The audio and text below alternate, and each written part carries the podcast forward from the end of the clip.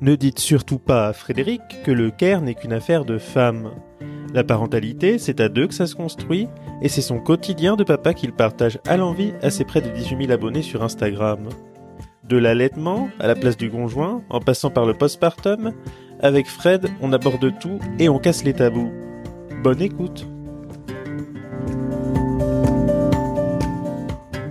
Bonjour à tous, bienvenue dans le podcast normand. Alors en guise de petite introduction, je tiens à rassurer tout de suite les auditeurs qui ne me suivraient pas sur Instagram ou d'autres réseaux, si, d'autres réseaux, pardon, si vous lisez le titre de cet entretien. Non, je n'ai pas baissé en qualité, je n'interviewe pas qu'un vieux machin, j'interviewe un vieux machin bidule. Bonjour Frédéric Fourillon. Salut Brian. Comment tu vas? Écoute, je vais très très bien. Je suis ravi de te recevoir. Alors, on a fait bien sûr une, une petite intro, donc les auditeurs savent déjà de quoi il en retourne. Tu es créateur de contenu pour les familles. Alors, la première question que je viens de te que j'ai envie de te poser, c'est la question en fait que c'est ce que j'ai abordé dans mon préambule. Moi, ce qui m'intrigue c'est pourquoi ce pseudo? Alors, pourquoi ce pseudo? En fait, quand comme n'importe qui, euh, j'ai eu envie un jour d'avoir un compte Instagram comme un compte Facebook quand c'est sorti et j'ai fait comme tout le monde. Et sur ce compte Instagram, j'ai appelé ça vieux machin bidule parce que je suis un grand passionné de vintage. J'adore les vieilles voitures. D'ailleurs, j'en ai une, j'ai une deux chevaux de 1976. J'adore les vieilles tasses bien colorées, les trucs pop, les trucs, les trucs, les trucs orange, les trucs, euh, voilà, les, vraiment les, vieux machins et les vieux bidules. Et donc sur ce compte, je mettais bah, plein, plein de photos de tout ce que j'ai. Euh, c'est même pas des collections parce que je les utilise tous les jours ces vieux objets. Puis voilà, avec le temps, ce compte est, tombé un peu euh, dans l'oubli. Et, un jour, bah, j'ai eu une idée, bah, c'est de, c'est de m'en servir, mais pour faire autre chose. Ouais. Mais on va retracer un peu avec toi, si tu le veux bien, le fil chronologique mhm. par rapport à ce que tu viens de me dire. C'est-à-dire que quand tu as créé ce compte Instagram, tu ne faisais pas du tout de contenu pour les familles. Absolument pas. Non, non, pas du tout. Euh, je, je, je travaillais à l'hôpital public. Euh, je, c'était vraiment comme ça. Il y avait quoi Ma mère qui me suivait, deux cousins, deux mecs qui sont arrivés là par hasard. Mais c'était tout. Et alors, quand, parce qu'on va continuer de tirer le fil, quand as-tu eu ce déclic quand as-tu décidé de passer en fait à la création de contenu spécifiquement pour les familles? Qu'est-ce qui t'a touché? D'où est venu ce déclic? Ça s'est fait, euh, ça s'est fait naturellement en fait et un peu par hasard. En fait, ma fille est née au mois d'août 2018 euh, oui. Et l'année d'après, en 2019, en juin, donc elle avait dix mois à peu près, on part en vacances dans le sud de la France, à Nîmes plus précisément. Et donc c'est beaucoup de routes quand même depuis la Normandie. On roule toute la nuit, toute la nuit. Et une fois passé Lyon, on est vraiment là sur l'autoroute du Soleil. Hein. On s'arrête, il est 4 heures du matin, on est sur une aire de repos, on est à la hauteur de Montélimar à peu près. Et au milieu de cette aire de repos, vide, vide de, de tout de toute âme de, de toute personne. Ma femme bah, nourrit notre fille et elle lui donne le sein euh, la lettre et je sais pas pourquoi cette cette ce moment-là m'a attendri m'a touché m'a dit dans ma tête, j'ai quand même une chance extraordinaire d'avoir bah, déjà les membres de ma famille en bonne santé, de, de voir que ma femme se donne beaucoup pour notre enfant. Je vais la prendre en photo. Pourquoi? Parce que je voulais garder ça en souvenir. Me dire un jour, je montrerai à ma fille Rosalie, voilà, maman ce qu'elle faisait, te donner le sein partout où tu voulais quand tu avais faim. Euh, comme nous on a faim, bon on mange, et bah toi tu avais faim, tu mangeais. Et puis pendant ces vacances-là, je me suis dit cette photo, faut quand même que j'en fasse quelque chose. Et je vais la mettre. Bah tiens, sur Instagram. Instagram par exemple. Parce que bah, Instagram, euh, Facebook, les gens me connaissent, bon, c'est ma famille. Ah, sur Instagram, euh, ce qui serait intéressant sur Instagram, en même temps que je poste cette photo, c'est de me dire, je vais parler, bah, moi, de ma position de père, de conjoint non allaitant et qui accompagne sa femme qui allait. Donc, c'est-à-dire avec tout ce qui va autour. Et je fais un post. Et je le publie et je mets des hashtags parce que un jour j'ai dû entendre dire qu'il fallait mettre des hashtags, donc je mets des hashtags. Les fameux. Et là, d'un seul coup, en quelques heures, en une journée, en 24 heures, je reçois plein de demandes de, enfin, il y a plein de gens qui s'abonnent à mon compte. J'avais laissé en mode public. Hein. Il y a plein de gens qui s'abonnent à mon compte avec des mères qui me, qui me laissent des commentaires en disant c'est génial, un père qui prend la parole sur ce sujet. Et là, je me suis dit, bah, c'est ça, en fait. C'est ça qu'il faut que je fasse. C'est de me, c'est de me dire, je vais partager mon quotidien sur euh, alors à la base c'était sur l'allaitement mais après bah ça s'est diversifié hein. on a on a écarté le, le champ des possibles sur tout ce qui touche à la parentalité et à la famille avec avec mon quotidien, alors sans sans jugement, sans sans stéréotype. Il y a plein de choses que j'ai éliminées pour vraiment être presque neutre finalement. C'est-à-dire? Ah bah, je suis pas rentré dans les clichés. Oui. Je suis pas rentré dans le pour ou le contre, genre euh, contre le biberon et pour l'allaitement ou vice versa. Non non, c'est vraiment de l'information. Et c'est pas Et c'est pas un compte où je donne des conseils. C'est un compte où je je propose du contenu, les gens viennent le piocher. Si ça les intéresse, ils le prennent. Si ça les intéresse pas, ils filent. Et ça, c'est pas grave. Moi, c'est ok pour moi. Je suis pas là pour leur dire, faut faire ça. Les parents, justement, ont besoin de se dire, voilà un compte qui nous donne de l'information, ça a l'air intéressant. Ça, ça m'intéresse, ça, ça m'intéresse moins. Et ben voilà. Si ça t'intéresse un petit Mais peu. alors, par exemple, de comment tu te places vis-à-vis, par exemple, de professionnels de santé? En tant que personne qui donne des conseils Enfin, quel est quel est ton placement? À qui on s'adresse en fait? En fait, moi, je suis créateur de contenu. Donc, je crée du contenu où dans ce contenu, c'est surtout de l'information. Alors, Où tu vas les chercher? vous allez me dire, elle est bonne, elle est mauvaise l'information. Ah, où tu, à, l'heure actuelle, où tu vas chercher cette information? Alors moi, j'ai la chance d'être marié avec une sage-femme. Oui. donc qui est professionnel de santé, qui est qui a fait médecine, qui a fait des longues études. Ouais. Et donc déjà j'ai déjà euh, voilà une bonne source de savoir. Et avec le temps, eh bien j'ai créé mon réseau avec euh, d'autres parents et aussi avec des professionnels de santé qui sont sur Instagram, des vulgarisateurs par exemple. Et c'est vrai que quand je fais un post, alors je fais pas un post rébarbatif, hein, un post qui écrase d'informations. Non, je dis juste, voilà, je te prends un exemple au hasard. Vos enfants seraient mieux dans des chaussures souples que dans des chaussures dures. Pour ça, je vous conseille d'aller voir tel tel professionnel, tel professionnel, tel professionnel. Ils vont vous donner de la bonne information, l'information, l'information importante, vérifiée, parce que c'est leur job. Moi, mon job, c'est de mettre ma visibilité presque à leur service. Et c'est pas, et je fais pas ça pour euh, de l'argent ou gratuitement. Je fais ça parce que c'est du bon sens. Moi, quand je suis devenu père, tout ça, tout ça aurait existé de cette manière-là, ça aurait été plus fluide pour moi. Et donc l'idée, c'est de dire, ben je vais, je vais produire ce que moi j'aurais aimé voir quand je suis devenu papa. Mais bien sûr, mais ju- justement, en fait, quand tu crées ce contenu en 2018 et que justement tu le dis, tu reçois plein de messages, sans doute parce qu'on doit se dire un père qui poste sur ces sujets, c'est forcément pas banal, surtout encore plus, en peut-être plus encore en 2018 que maintenant. On dit être être mère, c'est un métier à plein temps. Est-ce que père, c'est aussi un métier à plein temps? Oui, c'est un métier à plein temps. C'est un métier à plein temps, surtout quand on veut, euh, quand on veut euh, s'investir, quand on veut déjà se détacher. Excuse-moi. Je t'en Quand prie, on veut se détacher de l'image qu'on a souvent des pères, de l'image patriarcale, de l'image euh, voilà de- du du chef de famille. Et quand on veut enlever tout ça, Mais tu veux t'en détacher, toi. quand tu veux t'en détacher, ça demande beaucoup de travail. Pourquoi? Parce que tu as été toute ta vie construit. conditionné. Ah ben totalement. Donc il y a déjà un travail entre guillemets, je vais pas faire ma Sandrine Rousseau, mais de déconstruction. Clairement, clairement, tu tu tu essayes de revoir les choses, de comment tu pourrais faire autrement. D'où d'où l'importance de bien s'informer. De alors moi j'ai beaucoup lu, j'ai écouté, alors il y a pas beaucoup de podcasts maintenant, c'est plus à la mode, mais Ouais. j'ai beaucoup lu, j'ai regardé beaucoup, euh, il y avait quelques influenceurs quand même qui déjà euh, travaillaient sur le sujet.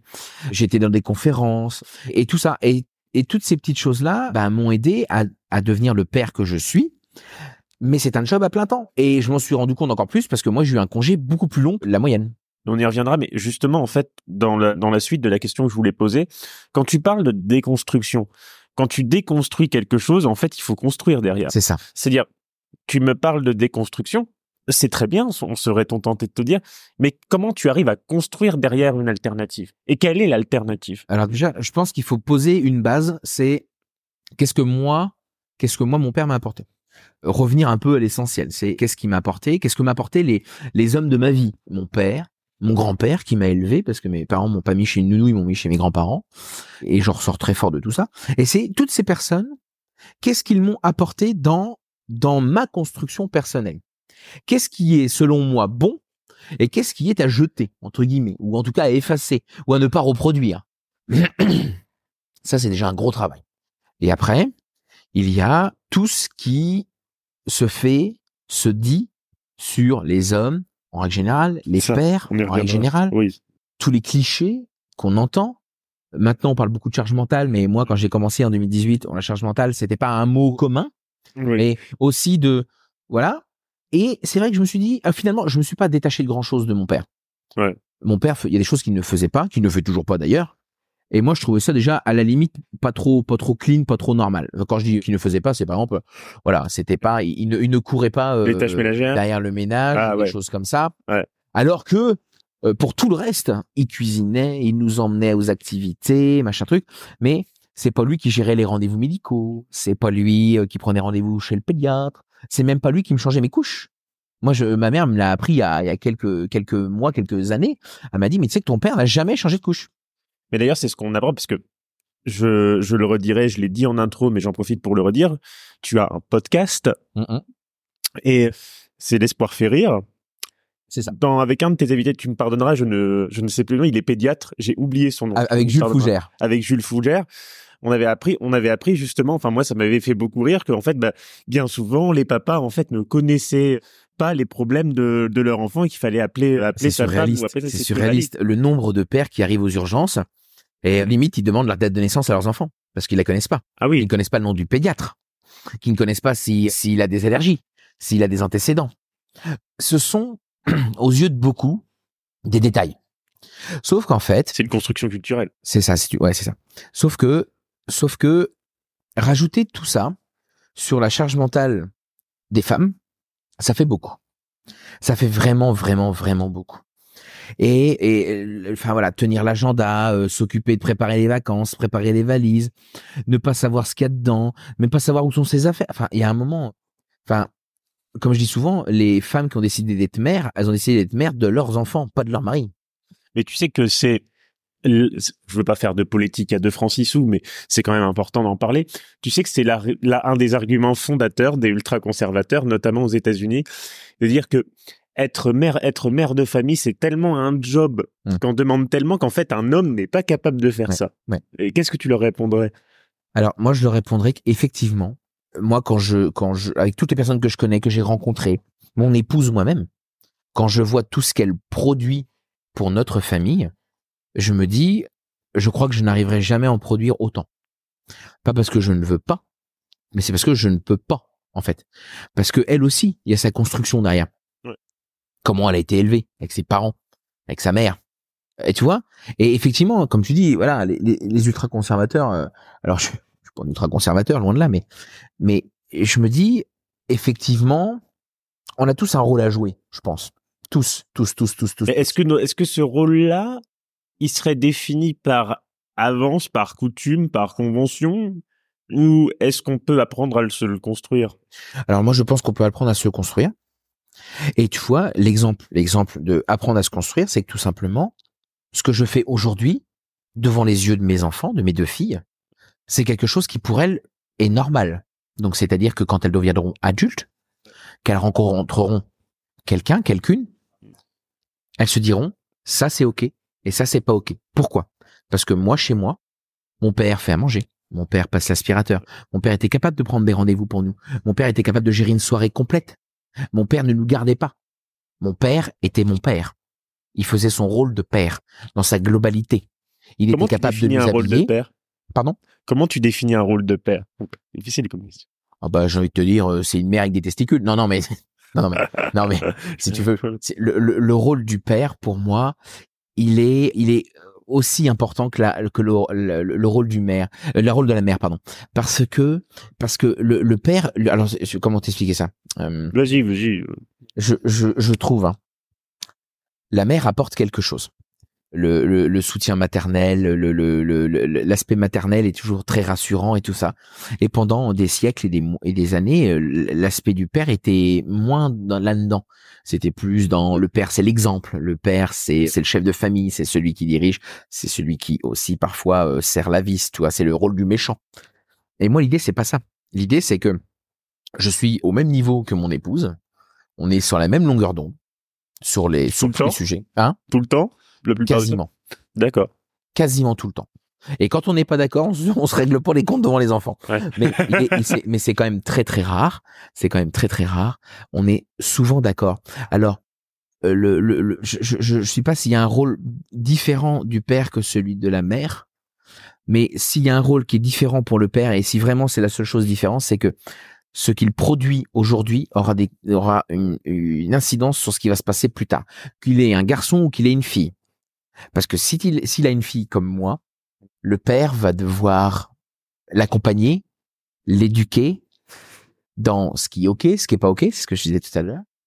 Et pour le petit garçon, bah lui aussi il y a un petit rôle de déconstruction dans tout ça et de dire ça c'est ok et ça c'est pas ok.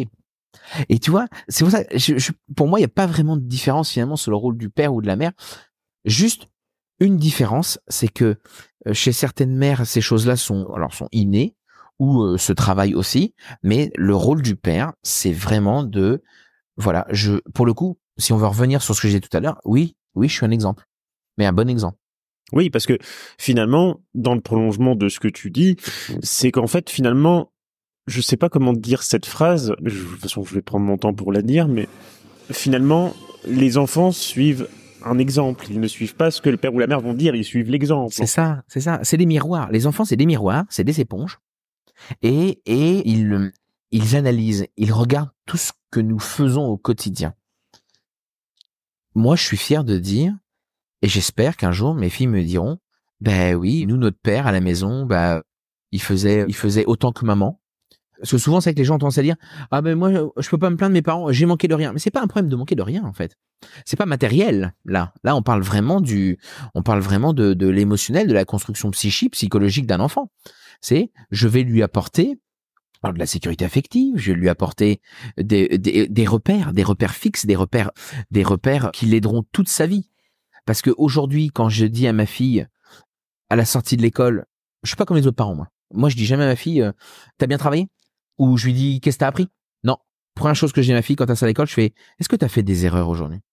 Oui. Alors là, en général, s'il y a des parents autour, ils me regardent en disant, oh là, il sort d'où celui-là? Mais au finalement, dans la construction, je lui demande si elle a fait des erreurs. Quand elle me dit oui, et je lui dis, d'accord, mais qu'est-ce que t'as appris de tes erreurs? Oh bah j'ai appris que euh, effectivement pour tracer un trait droit, c'est mieux d'utiliser une règle. Ok, super. Et c'est tout. Mais justement, est-ce qu'on est un peu dans une société où on n'autorise pas l'échec? Ah, de toute façon, on n'autorise pas l'échec. Il faut tout, on est toujours dans la performance. On est toujours dans la justification. Il faut que les enfants, tu sais, il y a plein de parents qui se plaignent. Ah bah ouais, mais mon gamin quand il sort à l'école, il me dit rien. Bah c'est parce que peut-être que tu, bah je, je vais pas juger, mais peut-être que tu y prends mal, peut-être que tu poses pas les bonnes questions, peut-être que tout de suite, dès la sortie de l'école, tu lui, tu lui mets une, une, une pression sur qu'est-ce qu'il a fait, qu'est-ce qu'il a produit, est-ce qu'il a bien travaillé, est-ce qu'il a été sage, alors que c'est pas ça. Ma fille part le matin à l'école, quand je la laisse à l'école, je lui dis pas travaille bien, je lui dis amuse-toi, éclate-toi. Et quand elle sera, parce que là elle est en grande section de maternelle, et quand elle sera au CP, je continuerai en plaise ou en déplaise aux professeurs. Pour le moment, ça leur plaît parce qu'ils se disent, voilà, aucune pression. Je vais te faire une confidence et je, je, je sors un peu là du rôle du mec qui pose des questions. Ce que j'ai toujours reproché au système scolaire en général, indépendant, indépendamment de ce que j'ai vécu moi-même, c'est de toujours t'enseigner en fait dès le plus jeune âge volontairement ou pas d'ailleurs par analogie l'esprit de compétition Oui, euh, en permanence Ah oui. comment comment veux-tu qu'il en soit autrement où en fait on te met tout de suite dans un drive où tu vas arriver aux 35 heures semaine en fait euh, voire même voire même en, en seconde je faisais plus que 35 heures la semaine d'ailleurs on, on en reparlera d'ailleurs des des, des, Moi, des- je suis, des euh, questions d'emploi du temps à l'école mais je veux dire euh, Moi, tu vois, quand ma fille rentre à l'école et qu'elle me dit, bah, je suis arrivé première à la course. Ok. Ça t'a apporté quoi? Ça t'a apporté quoi? T'étais fier? Est-ce que d'un point de vue euh, hiérarchique, t'es monté euh, dans les niveaux, t'es plus fort que la maîtresse? ou je- Tu vois, c'est ça. c'est que soit je pense que soit on arrive à une certaine forme de gratification par un énorme travail et là je pense que tu peux ressentir une Mhm. certaine forme de fierté mais je pense que si sur le coup Mhm. ce qu'on appellerait de la gratification immédiate t'arrives directement première à quelque chose tu peux pas ressentir pleinement le bonheur d'eux en fait je pense que en fait faut oublier faut pas oublier que derrière tout aspect de compétition enfin selon moi hein, il y a le travail en fait Ah, mais bien sûr. c'est le travail qui permet Mais de, bien de, sûr. de, Bah, de il a qu'à voir les- sportifs de haut niveau. Quel est le but à la fin? C'est ça.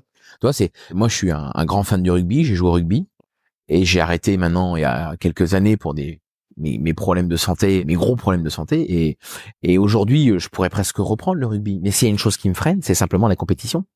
Moi, j'ai pas envie de faire la compétition en fait. T'as envie de t'amuser en fait. Ben, j'ai envie de m'amuser.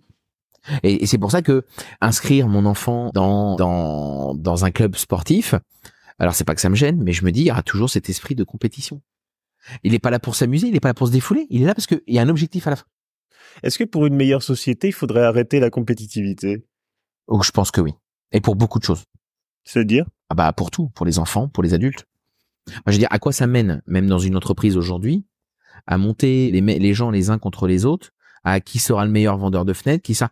Oui, effectivement, c'est un peu la carotte qui fait avancer le, l'âne, mais je vais te dire, au-delà de ça, si c'est pour finir en burn-out ou six mois et se foutre la rate au courbouillon, je suis pas, je suis pas sûr sûr que la compétitivité est vraiment un intérêt. Hein. On en a d'ailleurs petite euh, pause de l'augmentation du burn-out. On en a déjà parlé dans le podcast normand et on en reparlera euh, plus tard parce que c'est justement des grands sujets qui ah bah qui est la cause de cet excès euh, de compétitivité. C'est comme ça. Tu travaillais à l'hôpital. Oui. Euh, avant, tu faisais de la manutention, c'est ça? Alors, j'étais d'abord aide-soignant. J'étais d'abord aide-soignant. J'étais d'abord aide-soignant jusqu'au 1er mai 2017. Ouais. Jour où, le jour de la fête du travail, un, une journée de plus à l'hôpital public où il manquait du personnel, où on était en retard sur notre matinée de travail et dans la précipitation et, dans, et en voulant bien faire les choses. J'ai voulu aider un patient et quand il s'est relevé, ce patient-là a fait une hypotension, donc euh, sa tension artérielle a, baissé subitement. Donc il s'est écroulé dans mes bras. Ouais. Il s'est écroulé sur moi, il faisait 130 kilos. Et là, bah, ça a été le, le début de mes problèmes de santé. D'accord. J'ai jamais eu de problème de santé avant ça. J'ai jamais mal au dos. J'ai travaillé de nombreuses années à l'hôpital. J'ai travaillé au SAMU. J'ai travaillé en psychiatrie adulte euh, avec des gens qui étaient euh, qui étaient qui étaient hospitalisés contre leur gré. Et, et là, j'étais dans un service de, de, de, médecine au CHU. Et bah voilà, c'était la fin. C'était la fin de ma carrière d'aide-soignant. Je le savais pas ce jour-là, mais c'était la fin. C'était la fin de ta carrière d'aide-soignant. Et après, donc ça, tu tu as été déclaré en incapacité Alors j'ai été déclaré inapte à la fonction et au poste de soignant, donc je pouvais plus être soignant, je pouvais même plus soulever 10 kilos. Hein. C'était, c'était, c'était, c'était fini pour moi. Ça a été un long travail d'accepter euh, que bah, je ne pourrais plus être soignant parce que c'est un métier que j'aimais beaucoup. C'était une vocation. Ouais. Moi, je fais partie des gens. Et je pense qu'il y a beaucoup de gens qui vont se reconnaître là-dedans. Où moi, j'ai mes parents qui sont, qui étaient ouvriers, ouvriers dans le textile et plus exactement, il confectionnait les costumes des employés de Disneyland Paris. Et un jour, l'usine qui est basée en France est partie en Tunisie. Ils avaient le choix soit de partir en Tunisie, soit de rester en France. T'imagines bien qu'ils sont restés en France. Et donc, tous les deux se sont retrouvés au chômage. Et euh, licenciés économiques. Et je sais pas ce qui s'est passé dans ma tête à ce moment-là. Alors, j'ai manqué de rien. J'ai manqué de rien. J'ai jamais été triste ou euh, on n'a pas mangé des patates à la bougie parce que à la lumière de la bougie parce qu'on n'avait plus, de, plus de thunes. Non, non, non, non. Mais dans mon inconscient, je me suis dit, Fred, quand tu vas choisir ta voie, parce que c'était aux alentours de ma troisième, tu vois, donc c'est le moment où tu choisis ce que tu vas faire dans ta vie. Ce fameux stage. Euh, ouais, ouais, ouais, ouais. Euh, moi, j'avais envie d'être maçon ou plombier. Pourquoi? Je sais pas, ça me plaisait bien. je sais pas, l'idée me plaisait bien. Ouais. Et à l'époque, on m'a répondu, faites pas dans l'artisanat, euh, ça n'a pas d'avenir travailler dans la fonction publique, dans le dans la santé, euh, ça sera très bien. Et c'est vrai qu'effectivement, dans l'idée de ce que je me faisais à l'époque de la fonction publique, c'est la sécurité de l'emploi, et donc ce que mes parents n'ont jamais eu. Et je me suis dit, bah voilà, au moins, euh, je, je vais pas dire, je, je, fais pas ça pour l'honneur, mais pour dire euh, au moins un problème en moins qu'ils n'auront pas à, à eux gérer, le problème de trouver un emploi pour leur enfant. Et au final, avec le recul, bah c'est une belle connerie. Oui. Mais justement, je voudrais qu'on je voudrais qu'on parle aussi de ce sujet-là parce que c'est un sujet que tu connais en fait euh, de l'intérieur. C'est le sujet en fait de bah, du manque de moyens à l'hôpital public. C'est quelque chose que tu as été confronté. Ah bah moi j'ai été confronté alors de, nombreuses années. De nombreuses années, à plusieurs reprises, dans plusieurs services différents et durant le Covid. Je pense que là on est sur un, un palier et même une, une, une, une, une chute du service public hospitalier. Moi en tout ça fait j'ai passé 14 ans à l'hôpital. Ouais. Et en 14 ans d'hôpital, on va pas se mentir, l'hôpital public n'est pas n'est pas une entreprise, elle n'est pas rentable. Et elle n'a pas vocation. Elle n'a pas vocation à le faire. Mais le problème, c'est qu'on veut la diriger de cette manière-là. Et et ça passe par quoi? Bah ça passe par plein de choses. Ça passe par des coupes budgétaires, ça passe par fermer des services, ça, fait, ça passe par on remplace une, une infirmière par deux aides-soignants. Parce que là, on compte même plus en, en diplôme. Là, on compte en personnes sur place. C'est ça. Il y a beaucoup de choses, moi, qui avec le temps ont commencé à me paraître euh, folles dingue. Et je me souviens, je sais pas, on va dire, au bout de huit ans de, d'être soignant, je me suis dit, c'est pas possible, je pourrais pas faire ça toute ma vie. Il y a un moment, je vais faire autre chose. Parce que, parce que je suis en train d'assister à la mort de l'hôpital public. À la mort, non mais c'est la mort du petit cheval. On est en train de détruire un système de santé qui est unique au monde, que d'autres pays nous envient, et on est en train de tout détruire. Je donne toujours le même exemple, c'est aujourd'hui, vous avez mal au ventre, vous allez voir votre médecin traitant. Votre médecin traitant va vous faire une prescription. Cette prescription, vous allez avoir des médicaments, peut-être. Les médicaments, vous n'allez pas les payer. Sur, une autre prescription, il va vous prescrire un scanner que vous n'allez toujours pas payer. Ce scanner, vous allez le, passer. Ce scanner va être lu par un médecin. Vous ne payez toujours rien. Ce scanner, qu'est-ce qu'il va dire? Vous avez une tache sur le, sur le foie. On va t'envoyer faire un IRM que tu ne payes toujours pas. Là, on te dit, vous avez un cancer. Le monde s'effondre. Mais tu ne payes toujours rien. Débute alors soit de la radiothérapie, soit de la chimiothérapie, et tu n'as toujours pas déboursé un euro. Moi, je sais combien ça coûte. Tout, combien ça coûte. Une journée d'hospitalisation, combien ça coûte. Une seringue de chimio, combien ça coûte. C'est, ce sont des prix qui, qui sont fous. Moi, je me souviens. Et ça serait quoi pour ce que tu viens de dire? Ah bah, par exemple, je te prends un exemple tout bête. Quand je travaillais dans le service, dans un service de médecine à l'hôpital, la journée, la journée, coûte 1500 euros à la sécurité sociale. C'est une journée un service de médecine classique, c'est-à-dire qu'on n'est pas sur un service de médecine technique, Mmh. on n'est pas sur un service de réa, on n'est pas sur un service d'urgence. euh, enfin, toi, tu vois, il n'y a pas, de- il a pas de technicité. Là, à la limite, on branche l'oxygène, on lui met une perf. Voilà, c'est c'est pas très technique. Donc ça, c'est 1500 euros. Ça, c'est 1500 euros. À l'époque, quand je travaillais au SAMU, alors maintenant il y a plus de 14 ans, faire décoller un hélicoptère pour aller chercher quelqu'un sur un accident, juste le faire décoller, ça coûtait 2000 euros. Ensuite, c'était 7 euros la minute de vol. Ouais. Et après, c'était 2000 euros quand il se posait. Et là, tu te dis, tu ne débourses rien. J'ai de la famille qui habite au Japon. Un oncle qui habite maintenant depuis plus, plus de 40 ans. Et quand il revient en France et qu'il m'explique comment ça fonctionne là-bas, mais je me dis, mais la chance qu'on a. Oui. Parce que eux, c'est une journée de maladie. Ah bah, c'est une journée où ils vont devoir euh, rattraper leur journée, ou alors ils vont un jour de vacances en moins dans l'année. Aller à l'hôpital, eh bien, il faut prendre une ambulance qu'ils vont payer, et arriver à l'hôpital, ils payent. Parce que c'est comme ça. Et tu vois, de savoir ça, et aussi parce que j'ai beaucoup voyagé dans d'autres pays, et je me suis dit, putain, on a tout ce qu'il faut, mais on est en train de détruire les trucs. Alors, Est-ce qu'il y a un aspect volontaire à la destruction du service public ou est-ce que c'est quelque chose de conjoncturel alors, déjà, déjà, clairement, clairement, on peut pas jeter la pierre au ministre actuel. On pourrait l'acheter. Bah, non mais on peut pas tout. C'est toujours le même problème. C'est dans, dans l'évolution de notre notre pays, on jette la pierre à celui qui est là, qui est présent. Mais il faut quand même remonter beaucoup plus loin. Parce que comment, par exemple, Xavier Bertrand, ministre de la santé, Là, on est en 2010, je crois. Euh, quelque chose comme ça. Ouais. Xavier Bertrand, euh, 2011, quelque chose comme ça. Bref. Xavier Bertrand, ministre de la Santé, ferme des lits, mais alors, à grande brassée, partout. Et quand le mec se présente aux élections présidentielles il y a quelques années maintenant, là, la dernière fois, face à Emmanuel Macron, Ouais.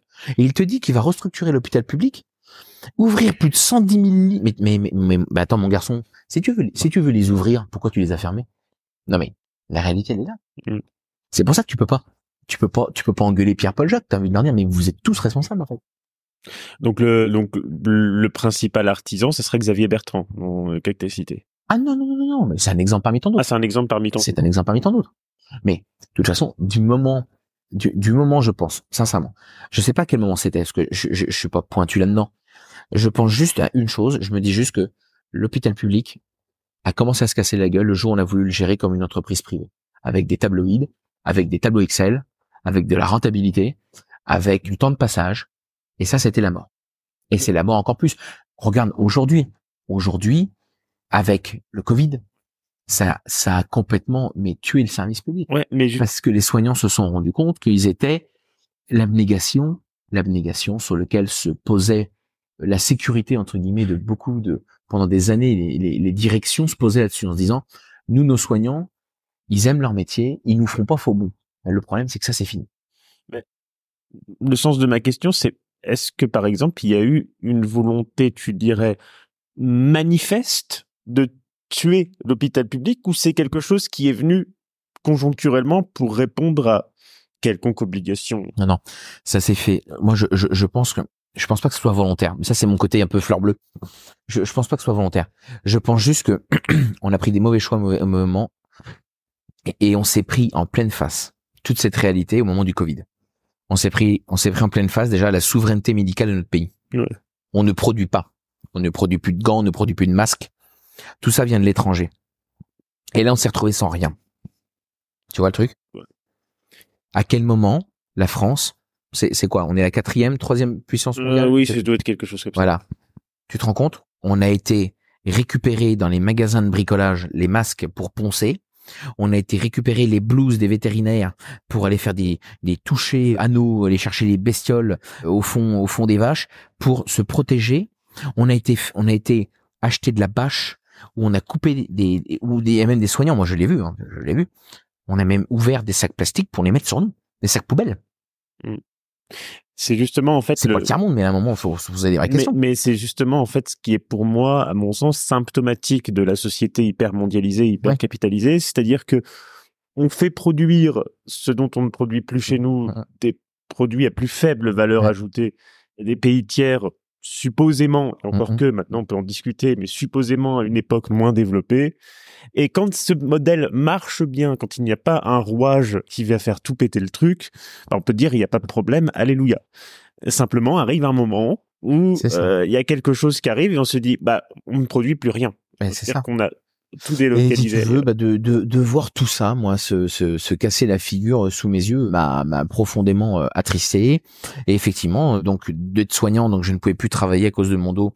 J'ai fait une reconversion euh, pour travailler dans un service de logistique toujours à l'hôpital parce que parce qu'il y a toujours cette idée de travailler dans la fonction publique en fait. Ouais, ouais, ouais. Et puis en fait, bah tout ça, ça me convenait plus. Donc euh, bah autant arrêter. T'es parti quand? Alors je suis parti quand? Là tu fais du off. Je suis toujours pas parti parce que techniquement euh, là c'est bientôt. Ah bah oui c'est vrai. Donc en fait c'est euh, je suis pas parti quand? C'est c'est là tu peux reprendre l'enregistrement ça ne dérange pas. c'est de dire euh, je suis parti parce que malheureusement ma santé ma santé physique s'est dégradée. Ouais. Spontanément et, et encore plus l'an dernier où j'ai vraiment eu là ce coup-ci des, des des douleurs neuropathiques très importantes et et en fait bah, c'était plus possible mon corps ne pouvait plus travailler à l'hôpital et de ce fait, on a découlé, on a découlé un, burn-out en fait. Parce que c'était trop pour moi, tout, tout. Des années d'hôpital, euh, c'était trop. Et donc là, tu, tu, tu commences en fait à émerger du burn-out. Comment tu te sens actuellement? Comment tu ah bah aujourd'hui, je me sens mieux je me sens mieux parce que parce que parce que il y a des il y a des choses qui se sont mises en place et que j'avais aussi besoin d'évacuer parce que parce qu'il y a des, des années de, de, de, de, plein de choses accumulées euh, qui ont dû dû sortir en fait. C'est pas le burn-out c'est pas euh, c'est enfin en tout cas le burn-out professionnel alors il peut arriver certainement euh, très rapidement mais il peut aussi euh, sur la... commencer hein? c'est allé sur un peu. C'est ça il peut il peut comment dire c'est comme un feu de forêt. On a acheté un mégot ça va pas brûler d'un coup, ça va se consumer gentiment, tout mmh, doucement. Mmh. Un feu, toi, comme un feu dans une maison qui est, qui est dans les combles. Il, on va pas le voir tout de suite, mais c'est un peu ça en fait. Et ça fait des années que ça dure. Et et euh, et moi, c'est vrai que mon seul échappatoire à tout ça pendant ces années d'hôpitaux, et en tout cas ces cinq dernières années, bah, c'était euh, bah, c'était de produire du contenu sur Instagram parce que j'aimais ça, parce que ça me passionnait, parce que parce que les familles me suivaient de plus en plus et que et que je trouvais un je trouve un intérêt à faire ça intérêt que je ne trouve plus à travailler à l'hôpital. Et maintenant? Ouais. Qu'est-ce qu'on te souhaite? Ah bah qu'est-ce qu'on me souhaite? Bah déjà euh, c'est de c'est de de, de de de faire ce que j'aime. De, de, tu arrives à en vivre? De ne plus être malheureux. Pas encore. Pas encore. Euh, surtout surtout ce que je veux c'est ne plus être malheureux. Ne plus être triste pour un travail. Ça c'est toi par exemple pour mes enfants aux yeux de mes enfants c'est important. Ma fille qui me dit pourquoi tu ne travailles plus à l'hôpital? Et je lui dis parce que je suis malheureux. Et je trouve que c'est c'est important de lui dire et qu'elle comprenne que on a le droit d'être malheureux. On a le droit d'abord, on a le droit d'être triste, même si on n'a papa, on a le droit de pleurer. On a le droit de de d'expliquer ses émotions et c'est surtout qu'on a le, devoir presque de lui dire regarde ce qui se passe. Quand tu es dans une situation qui ne te convient pas, ne reste pas dedans parce que tu penses qu'il y a une sécurité. Parce que je vais pas te mentir, de quitter la fonction publique hospitalière. Ça fait peur parfois. Ça fait peur. Moi, je n'ai connu que ça. Je suis pas, je, je, suis pas quelqu'un qui est connu, euh, j'ai jamais connu Pôle emploi, j'ai jamais connu le privé, je sais pas ce que c'est. Et je me dis, demain, c'est ce qui va m'arriver. Et tu vois, euh, c'est un peu saut parachute avec le parachute, mais tu sais pas où est le truc pour tirer dessus. Ça, c'est un peu chaud. Donc, dans le prolongement de ma question, tu te, j'imagine que tu te vois vivre de la création de contenu, de faire des conférences. Euh, alors oui, alors, des conférences, euh, des conférences, je commence à en faire. Je commence à en faire. C'est des conférences toujours sur sur des sujets euh, bah, que je maîtrise hein, bien sûr. maintenant.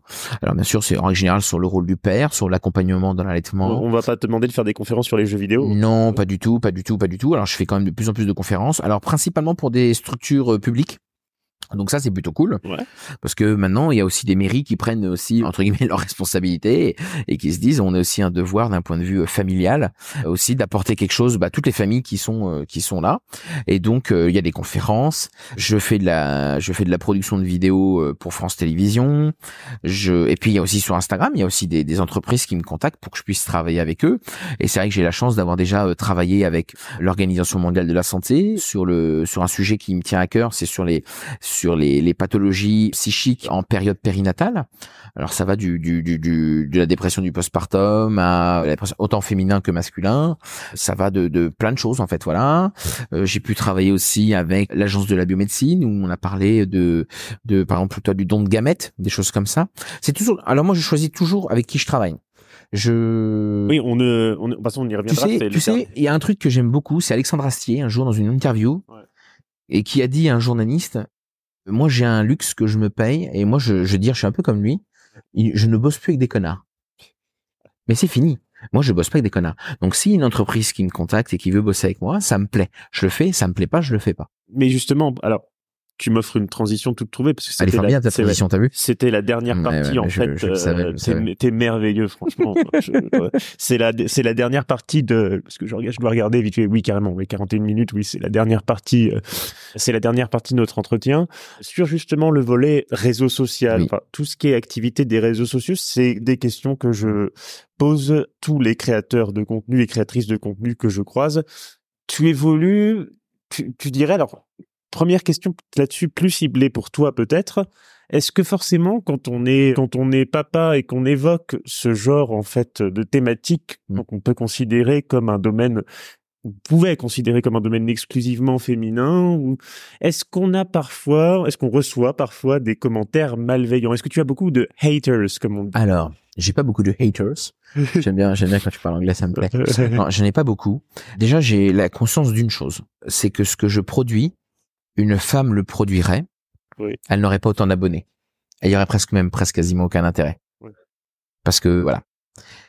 Et donc, j'ai cette chance, peut-être cette force de me dire, j'ai, je, je, je suis, je suis, je représente la parole d'un père dans une audience qui a plus de 95% de femmes. Oui. Donc voilà. Je dis pas que je leur donne ce qu'elles veulent entendre, pas du tout. Il y en a qui le font très bien sur Instagram. Oui, bien sûr. Il y a des mecs sur Instagram qui, qui produisent du contenu pour les familles comme moi, Ouais. et je pense qu'ils ils donnent, ils leur donnent, euh, ils donnent, aux- ils donnent aux, aux femmes, aux épouses euh, ce qu'ils veulent entendre. Moi, pas du tout. Alors non, j'ai pas beaucoup de haters parce que parce que d'abord ce que je produis, j'essaie de le produire en toute bienveillance, et c'est surtout que je mesure, j'essaye de mesurer les mots que j'utilise. Parce que on aurait vite fait de, de, de se faire euh, tomber dessus par une, une compagnie de féministes armées de, de carottes qui est prête à te les prête à te trancher le cœur. Moi, ça m'est arrivé une fois. euh, je ne sais pas pourquoi exactement. J'utilisais le terme papa laitant, c'est-à-dire que pour parler d'un père qui accompagne l'allaitement, c'était commun d'appeler quelqu'un qui s'appelle papa laitant. Et un jour, je sais pas pourquoi, il y a un groupe de féministes qui m'est tombé sur la gueule en me disant "Alors, tu veux un cookie? Alors moi au début, je savais pas ce que ça voulait dire. Qu'est-ce qu'il a? Est-ce qu'il veut un cookie le monsieur? Non, je savais pas. Au début, j'ai dit non, j'ai pas faim. Et après, j'ai compris. Et en fait, non, non. L'idée, l'idée du dad blessing, c'est ça. En fait, l'idée du dad blessing, c'est, euh, c'est euh, de se, de se, de se pavaner, de dire qu'on est meilleur que tout le monde et qu'on apporte quelque chose en plus. Et qu'une fois que tu as compris ça, tu le fais plus. Et moi, je ne le fais plus.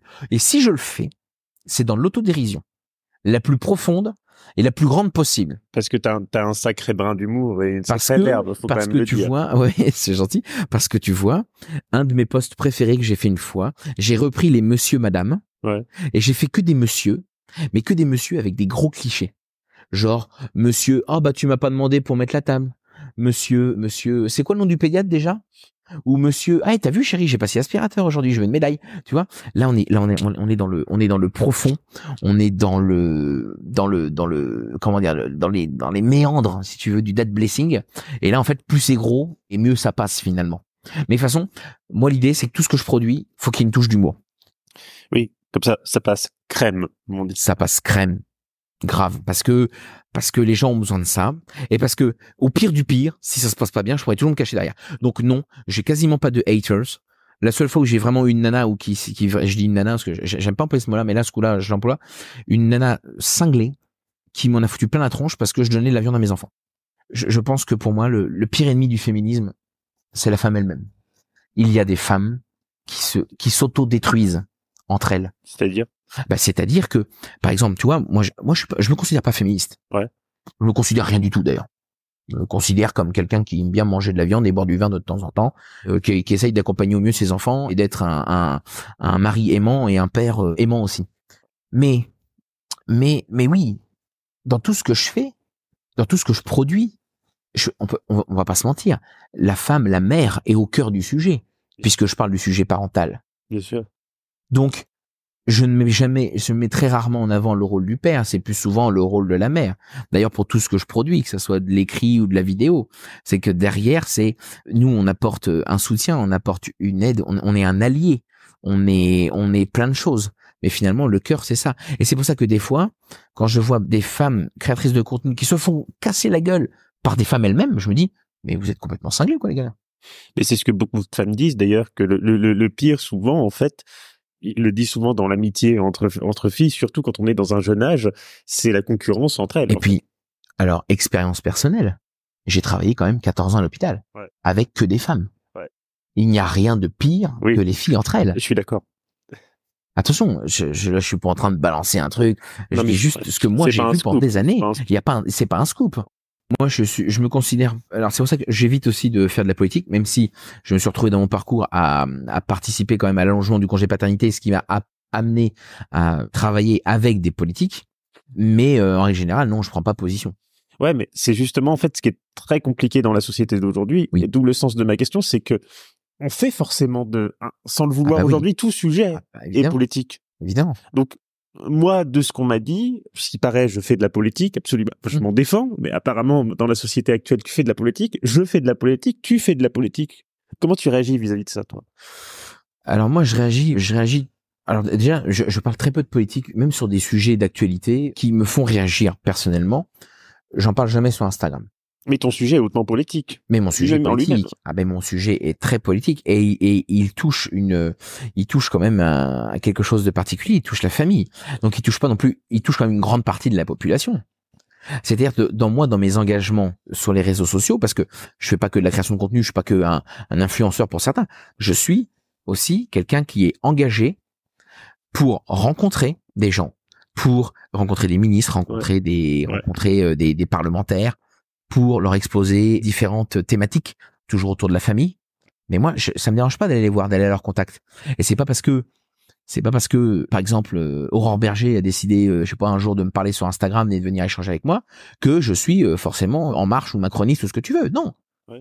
Il y aurait quelqu'un de la NUPS qui viendrait me parler, j'aurais le même discours. Oui.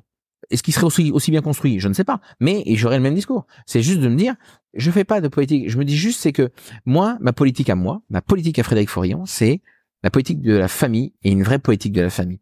Une politique, une politique de, de, de, de changements cruciaux pour notre pays. Qui n'a pas, qui n'a pas de tendance de gauche ou de droite. Non, je pense pas. Je pense pas que ça soit de la gauche ou de droite, ni du milieu. Il y aura pas d'extrême, ça c'est sûr. Oui. Parce que je, je, je suis pas dans les extrêmes, même pour euh, mes choix personnels et mes décisions personnelles. Je, je, je veux juste, je veux juste une chose, c'est que les familles soient mieux considérées dans notre pays et toutes les familles. Parce que on a tendance à, à mettre en, toujours en lumière euh, les, les familles classiques, papa, maman, euh, les deux enfants, le truc classique qu'on a dans toutes les stats de tout ce qui peut exister. Non, non, l'idée c'est de parler de tout le monde, de parler des familles homoparentales, des parents qui sont seuls, des parents qui ont perdu un enfant, qui ont, per- qui ont- perdu un conjoint, des, des, gens qui ont décidé d'adopter, qui ont décidé de faire une PMA. Enfin, tu, tu, tu vois, c'est c'est large en fait, c'est large. En, en fait, pour moi, c'est aussi un petit peu combattre cette version un peu réductrice de la famille. Alors moi, j'ai ce truc, je, je veux te faire réagir à cet exemple-là, et c'est TF1 Mm. qui garde en fait ce moyen de mesurer l'audience. On, on appelle la ménagère Ah bah de moins de 50 ans responsable des achats. C'est un truc Bah, que tu sais, moi quand j'entends ça, ça me fait rire. Ah oui. Parce que par exemple, tu vois, moi de bah, chez moi, je ma, ma femme ne fait pas les courses. Elle ne fait pas les courses, elle fait pas la gestion des des des, des ce qu'il y a dans les placards, de ce qu'on va manger, parce que c'est moi qui le fais, parce que d'abord j'aime bien. Ouais. Et c'est pour ça que quand j'entends ça, je me dis oh putain, on est toujours là-dedans quoi. Ouais, Ah oui, mais voilà. Il y avait un, il y avait un youtubeur d'extrême droite, Stéphane Edouard, qui disait que malheureusement, même si on veut essayer de gommer toutes sortes d'inégalités, en Ah, fait, le, toujours. en fait, le commerce, lui, ne se trompe pas. Ah oui. Et dans ce sens-là, malheureusement, il, Il y aura toujours des inégalités. et qu'importe qu'importe euh, ce que l'on ce que l'on décide ou ce que l'on fait, il y aura forcément quelqu'un qui dira bah oui mais moi j'y ai pas le droit ou euh, euh, moi je fais pas partie du truc. Et c'est vrai que c'est très frustrant.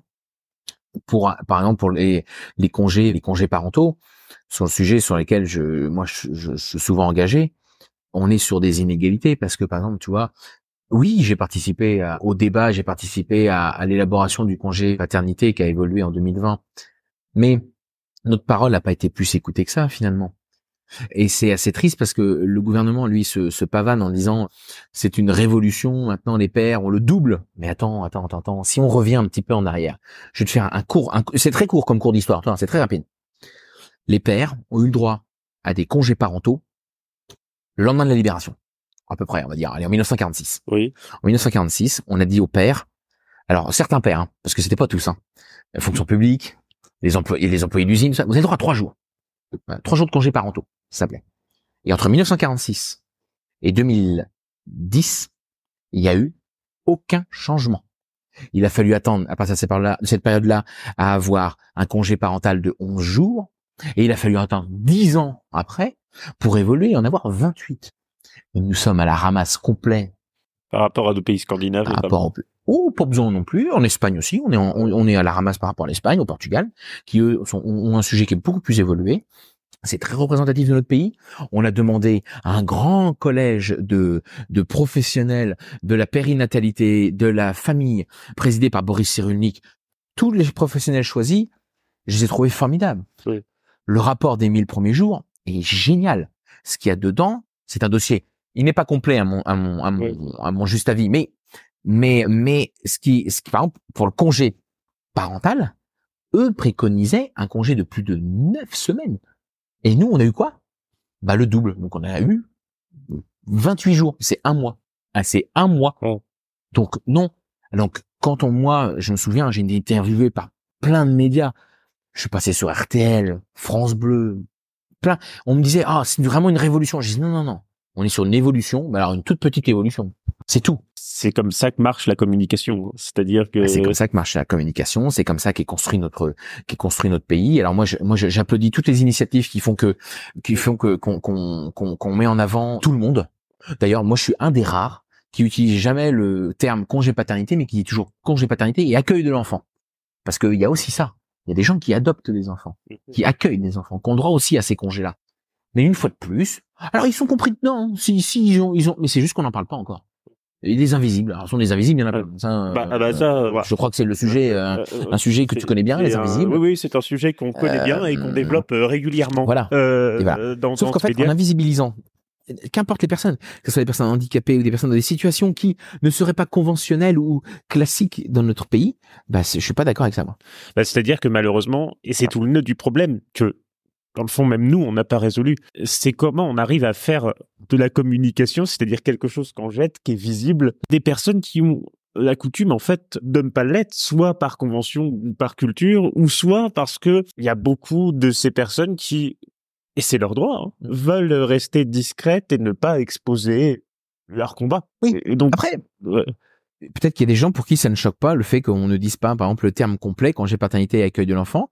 Mais je sais qu'il y a des gens, même s'ils ne militent pas, même s'ils sont pas, rien que de l'entendre, ils disent ah, on est dedans.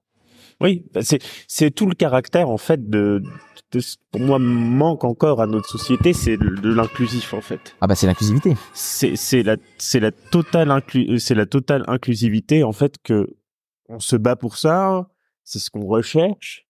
Est-ce qu'on l'atteindra? Je pense pas. Non. Je pense pas. Regarde, alors, euh, je te donne un exemple très simple qui est très rapide. Moi, l'écriture inclusive, je comprends rien, je j'y arrive pas, j'ai essayé, je je peux pas.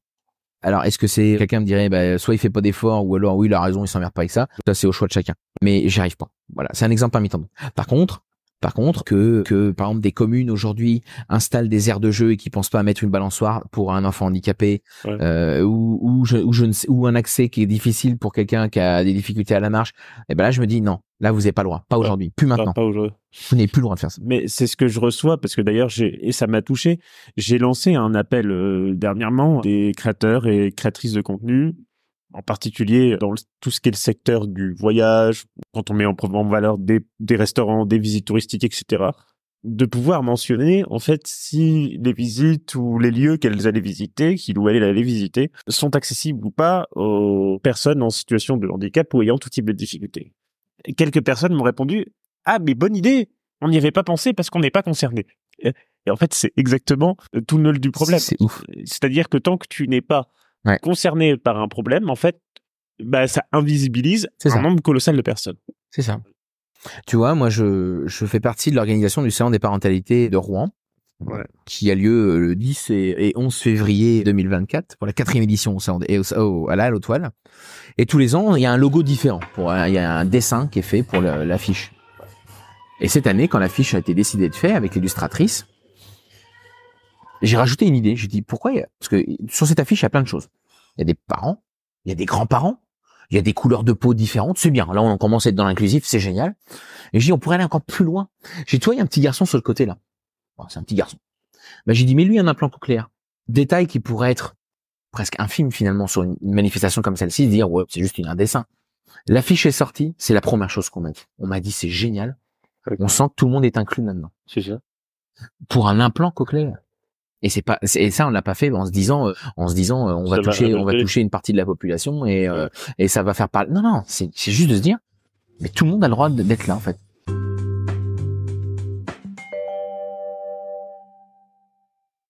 Merci Frédéric. Merci, C'était Brian. un énorme plaisir. Brian, même si tu m'as pas accueilli dans ta kitchen, je, je, je suis content d'être intervenu. Ah, j'ai même pas j'ai même pas de tablier. Non, tu as même Ça pas. Non, non, mais je suis, je suis presque déçu. Mais c'est pas grave, je me ferai lever. Oh, on essaiera de faire Heureusement, mieux. heureusement, le podcast, ce n'est que de l'audio, il n'y a pas de vidéo. Ça. On essaiera de, on essaiera de faire mieux la prochaine fois Promis. pour la sortie de ton. Ah, Merci Frédéric. Merci à toi. À une prochaine donc. Avec plaisir. Et on, on se retrouve pour un nouvel épisode bientôt du À bientôt. podcast normand. Salut. Hop hop hop, ne partez pas les amis, j'ai encore une dernière chose à vous dire. En fait, il y a un sujet que l'on n'a pas abordé avec Frédéric car c'est un sujet d'actualité et les derniers chiffres nous sont parus après notre enregistrement. Il y a actuellement en France une forte baisse de la natalité de 7% sur le premier trimestre 2023 par rapport à la même période en 2022. Et c'est le chiffre le plus élevé depuis la fin de la Seconde Guerre mondiale. Alors naturellement, j'ai demandé à Frédéric de nous donner bien volontiers son opinion sur le sujet. Salut Brian. Alors, je vais répondre à ta question. Pour moi, il y a plusieurs éléments. Le premier est un élément économique. Clairement, un enfant coûte de l'argent. Le ministère des Solidarités et de la Santé a fait une estimation, là, il y a, peu de temps, qui estime un coût de 9000 euros par enfant sur une année. Donc, si tu fais un calcul de 0 à 18 ans, on frôle les 180 000 euros. Donc, forcément, à l'époque où on est, ça ça pose des questions. L'époque où on a des grandes familles nombreuses euh, est presque révolue, puisque maintenant c'est presque un choix. Il est rare que ça soit par hasard, puisque maintenant entre euh, entre euh, les protections, euh, le quoi se protéger sexuellement, l'éducation sexuelle, euh, mais aussi euh, le choix à l'avortement, de garder ou non un enfant. C'est vrai que tout ça, ce sont des éléments. Tout ça est mis- est à mettre bout à bout finalement. Mais effectivement, d'un point de vue économique. Il est vrai que économiquement parlant, avoir un enfant donc coûte de l'argent. Donc c'est vrai que quand on sait ça, il y a des familles qui font le choix, alors soit d'avoir un seul enfant, alors la politique de l'enfant unique, euh, made in China, mais on n'en est pas loin. Et puis il y a ceux aussi, et puis avec il y a aussi les mœurs qui évoluent. Il y a aussi des couples qui décident de ne pas avoir d'enfants. Voilà, il y a des gens qui euh, décident dans leur vie de se dire non, on ne veut pas d'enfants. Par plusieurs principes. Alors il y a le principe économique, ça on en a parlé. Après il y a le principe euh, de, de éthique, et aussi il y a aussi une question de choix personnel. Maintenant les femmes ont vraiment, enfin, elles ont le choix de leur corps, de ce qu'elles en font, et donc si elles n'ont pas envie d'avoir d'enfants, eh bien, elles n'ont pas d'enfants, et, et ça, c'est respecté de plus en plus. Donc voilà, effectivement, euh, ça, c'est aussi un autre point qui fait que ça réduit. Et après, pour moi, il y a un dernier élément qui rentre en compte, c'est l'élément plutôt de, de responsabilité de chacun. Il y a des gens qui, qui se disent non, notre planète ne peut plus accepter autant d'humains d'un point de vue écologique, d'un point de vue économique, d'un point de vue éthique. Il y a tout ce qui se passe dans le monde. Il y a, c'est vrai qu'il y a, y y a un rapport au contexte actuel, les guerres, les maladies, tout ça, tout ça rentre en compte. Et c'est ça qui fait que ça diminue. Et puis, ce qui fait que ça diminue, ça, ça, ça, c'est historique. Là, je n'invente rien. On a eu des pics de croissance euh, après la guerre, euh, le, fameux baby boom. Mais c'est parce que voilà, on avait eu, on avait eu dans notre pays, voilà, la guerre, on a perdu des milliers et des milliers d'hommes, de femmes, d'enfants, de civils, et il a fallu repeupler. À l'époque, la, la- la politique était comme ça. J'espère que ce nouvel épisode t'a plu. On se retrouve dans 15 jours pour un nouvel épisode. En attendant, tu peux retrouver Frédéric sur son Instagram à vieux machin bidule. À dans deux semaines, prenez soin de vous.